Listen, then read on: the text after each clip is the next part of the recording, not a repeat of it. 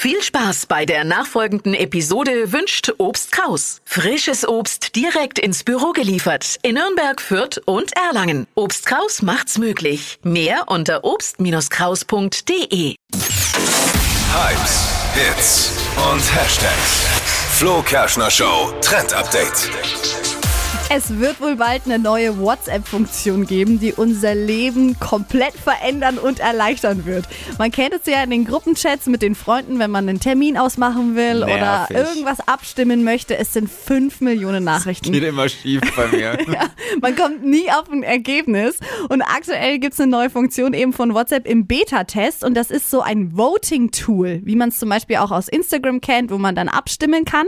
Ah, mega. Und in diesem Voting-Tool kann man eben eine Frage stellen, zum Beispiel, was essen wir heute Abend? Und dann kann man verschiedene Antwortmöglichkeiten reinsetzen. Burger, Pizza, Pommes.